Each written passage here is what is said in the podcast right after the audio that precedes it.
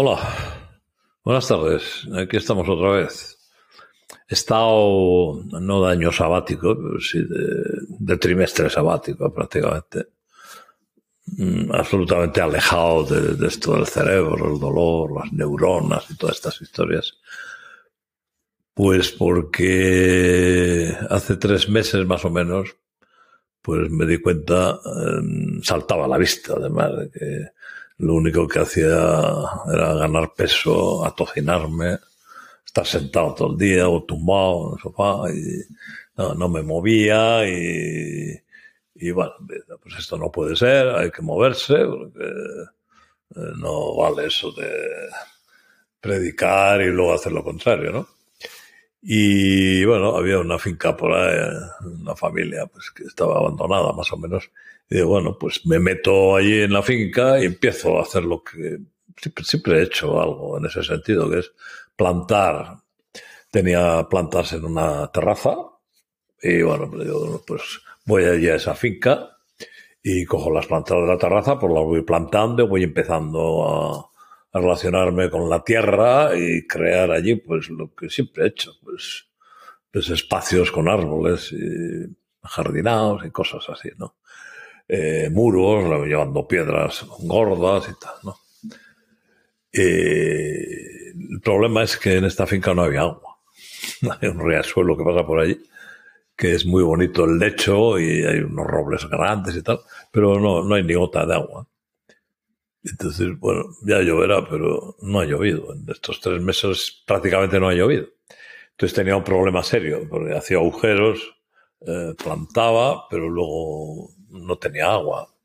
En el camino hacia la finca pues había una fuente que manaba continuamente y tenía que llenar unos bidones, cuatro de 20 litros, acarrearlos, meterlos al coche, sacarlos del pilón, luego llevar allá a la finca, sacarlos y de uno en uno ir regando las plantas. Eh, en definitiva, que he estado, he sustituido la actividad, digamos, intelectual por la actividad física de un modo brusco. Yo, soy bastante animal para estas cosas. Eh, ¿no? me cuesta pasar de una cosa a otra y, cuando me pongo con un objetivo tal, pues me centro en ese objetivo y a veces me olvido de, lo demás y del resto del mundo. ¿no? En definitiva, que hice mucho el animal y, estaba desentrenado ¿eh? con, con, casi dos años de, de molicie, de inactividad, pues el cuerpo no estaba para esas alegrías. ¿no? Bueno, pues lógicamente me empezó a doler. ¿Dónde? Pues en el muslo, muslo izquierdo. Yo tengo antecedentes de, dolor en la zona lumbar. Estoy operado y he pasado muchas temporadas de, dolor, invalidez. Eh, he tenido que estar en la cama, he tenido que dar muchas vueltas a las cosas porque ya estaba operado y la única expectativa que me daban mis amigos neurocirujanos era, eh, mira, esto, eh, hay una inestabilidad en la columna y la solución es, mira, que la columna no se mueva y así, pues el dolor no, no puede aparecer, porque si el dolor aparece porque uno, porque la columna se mueve. Es un pensamiento bastante extraño, porque justamente es lo contrario, pero en fin, así eran las cosas. Yo me vi otra vez en, quirófano con los hierros y tal. Y bueno, eh, espabilé, leería algo que me hizo abrir los ojos.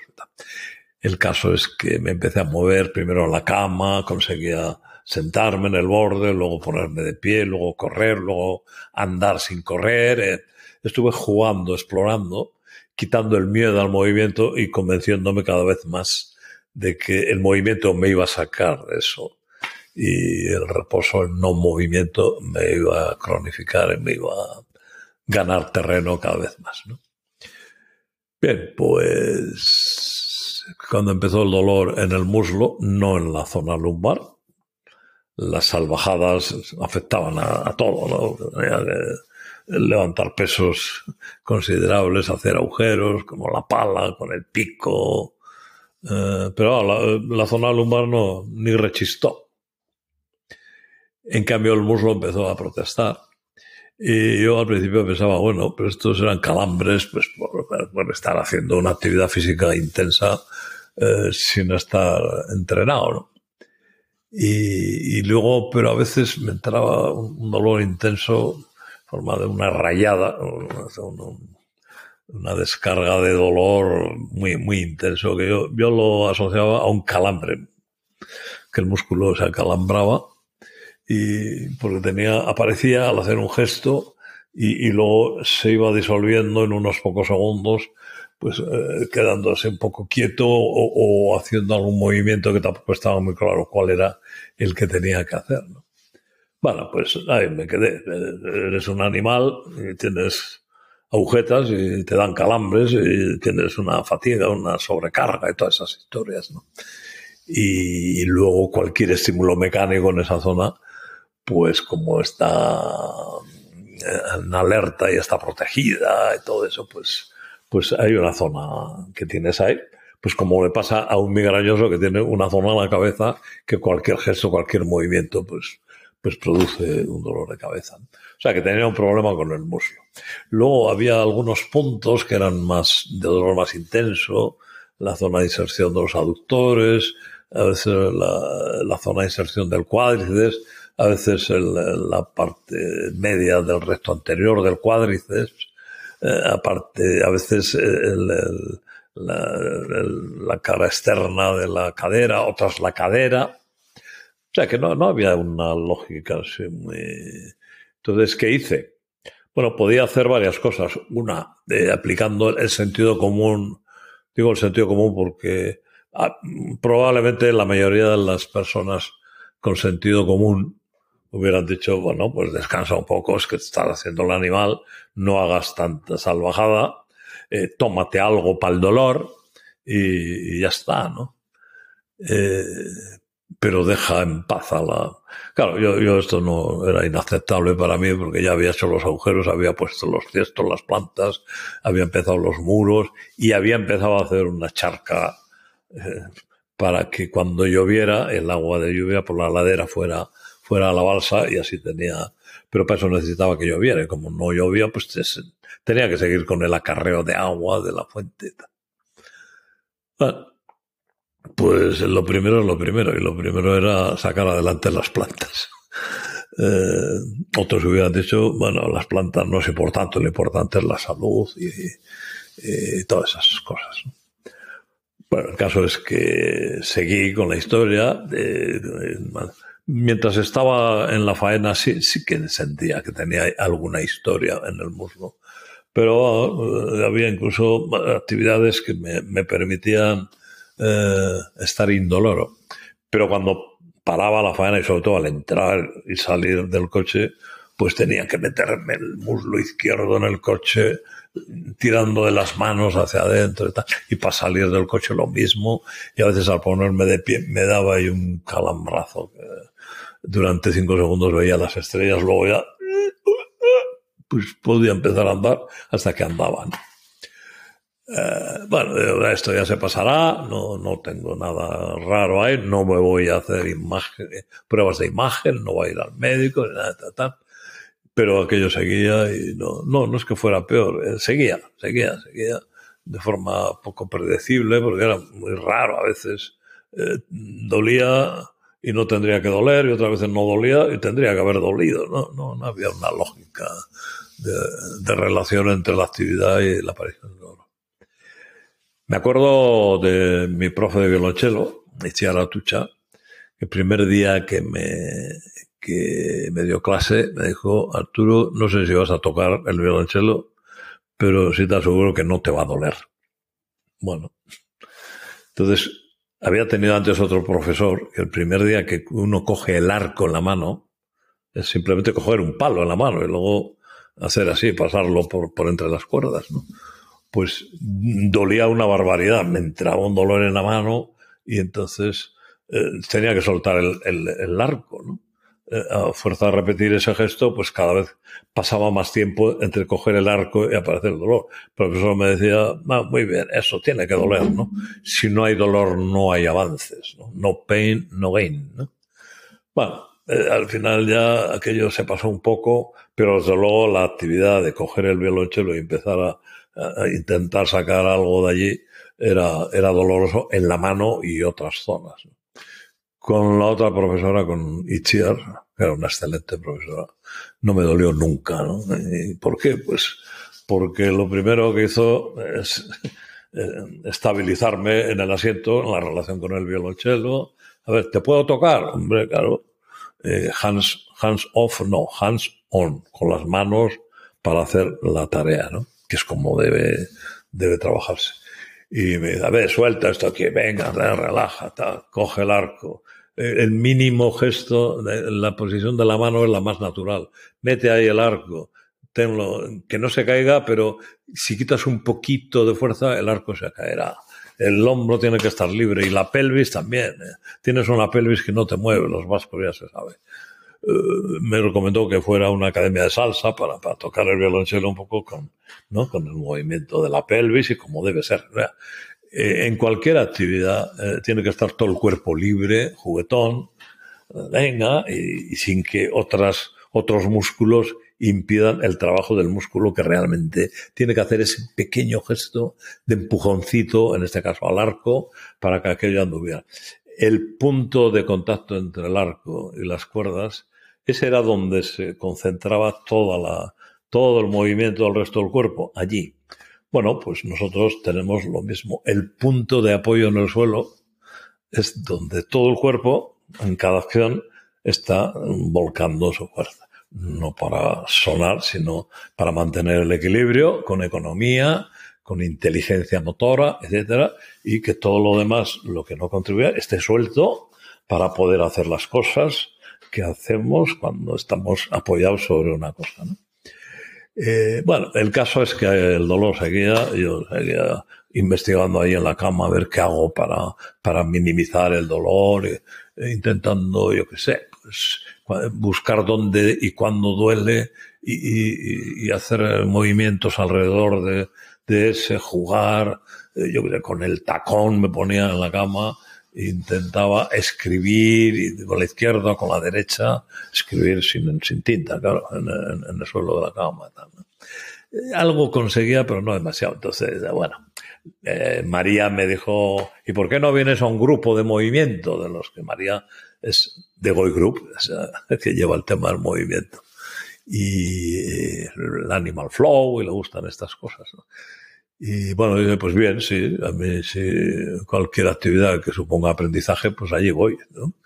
Y me metí como un alumno más, esto, me tumbaba eh, con, con otras dos alumnas en la, en, en, el suelo, en una colchoneta, y empezábamos a, a mover con la idea de que cualquier movimiento tenía que ser la consecuencia de la puesta en marcha de todo el cuerpo, pero no activo, sino desactivando el resto del cuerpo. O sea que la mayor parte de las zonas del cuerpo pues se, se quitan del medio para que los que tienen que hacer el, el, el trabajo no, no, no, tengan dificultades. ¿no? O sea que el, un buen plan motor es aquel que deja trabajar a los que tienen que hacer algo y, los demás dicen, vosotros quietos, callaos. No, eh, uh, o sea que es un juego muy complejo de músculos que se activan, unidades motoras que se activan y otras que se apagan para permitir con poco gasto de energía la actividad, ¿no?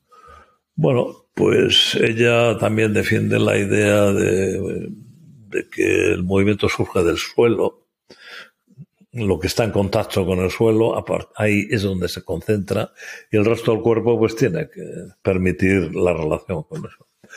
Eh, bueno, yo era un desastre, porque ya me dijo María, tienes una zona pélvica lumbar izquierda, que eso es un bloque, no se mueve, no sé cuánto está. O sea que yo ya estaba instalado en una forma de moverme eh, que anulaba la zona pélvico lumbar izquierda. ¿no?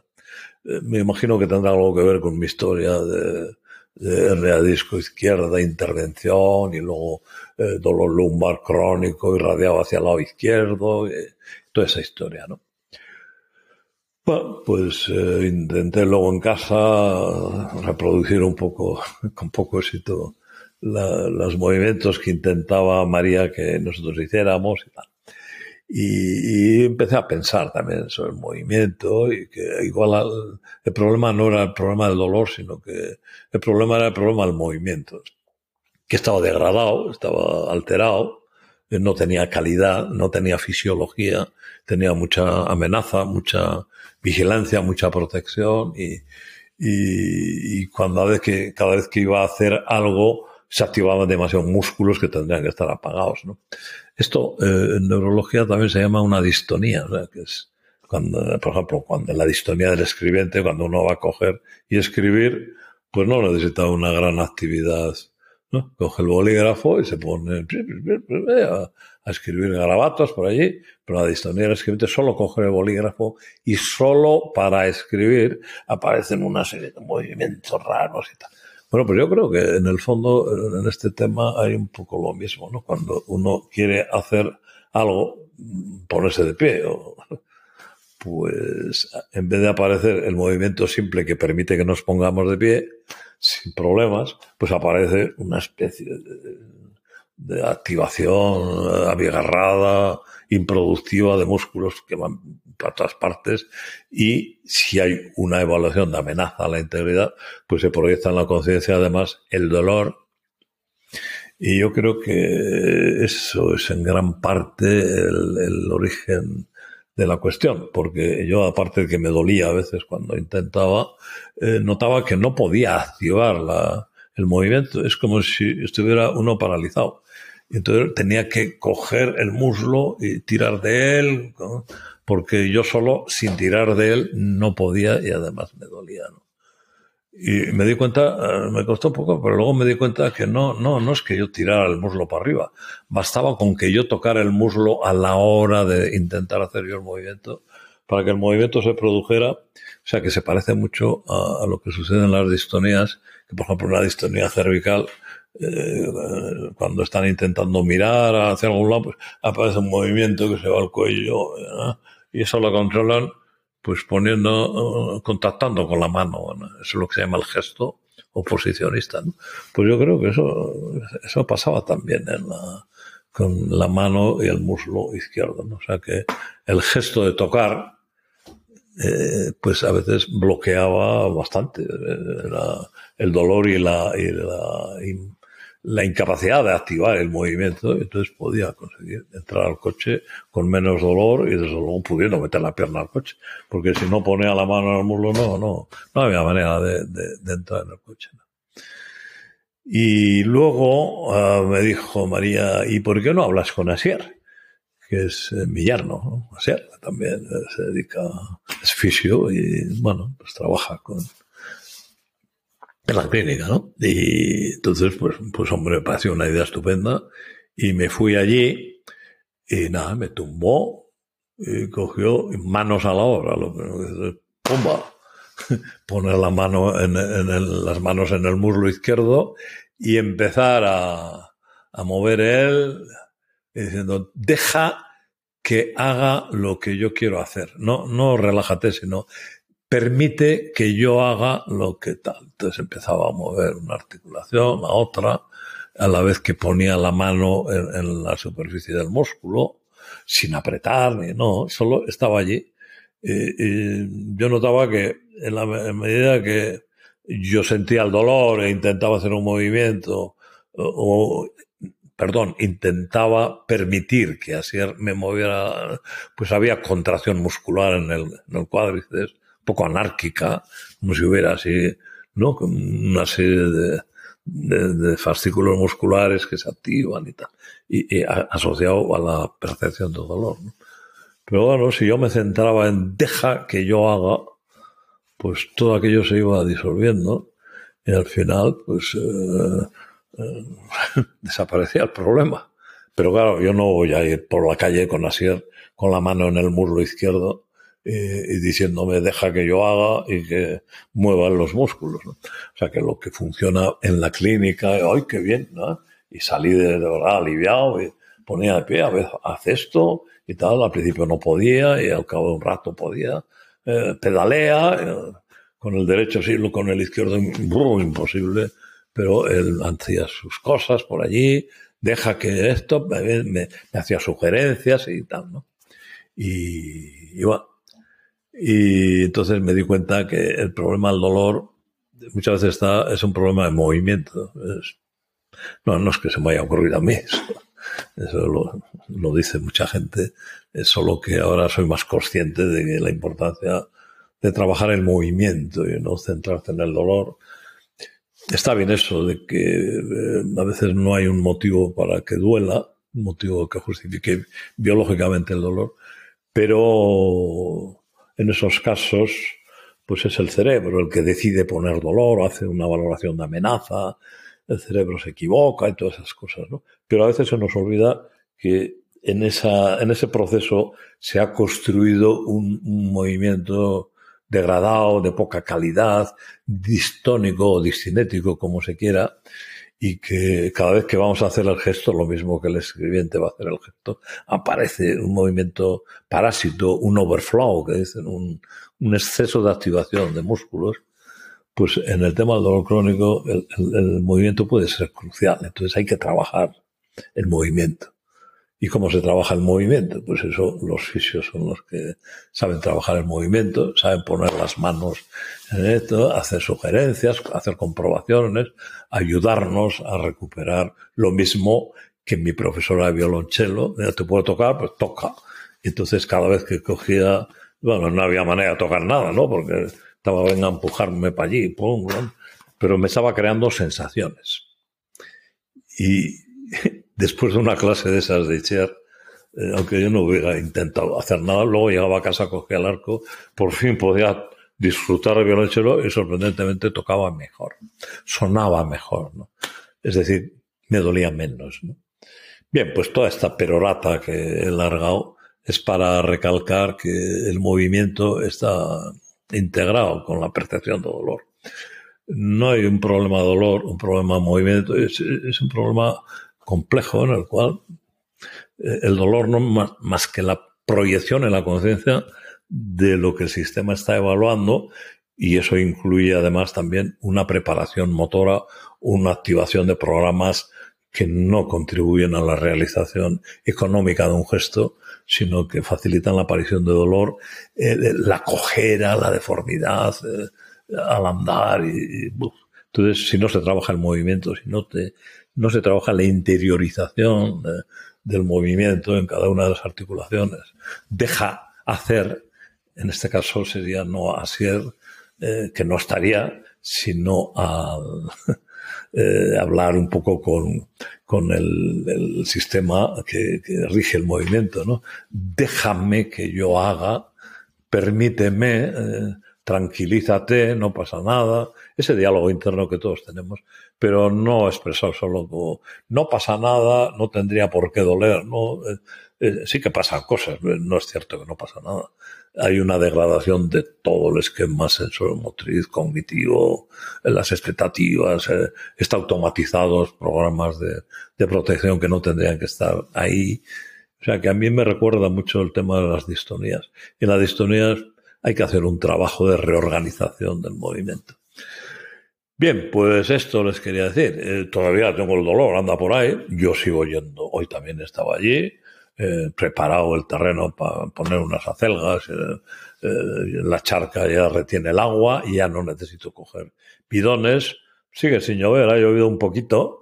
Me he puesto ahí una lona grande por la ladera para que funcione como un tejado que lleva. Y ya, ya tengo agua, pero, pero eso hasta el año que viene no, me, no me va a dar ninguna prestación, porque ya estamos en, en otoño, ¿no?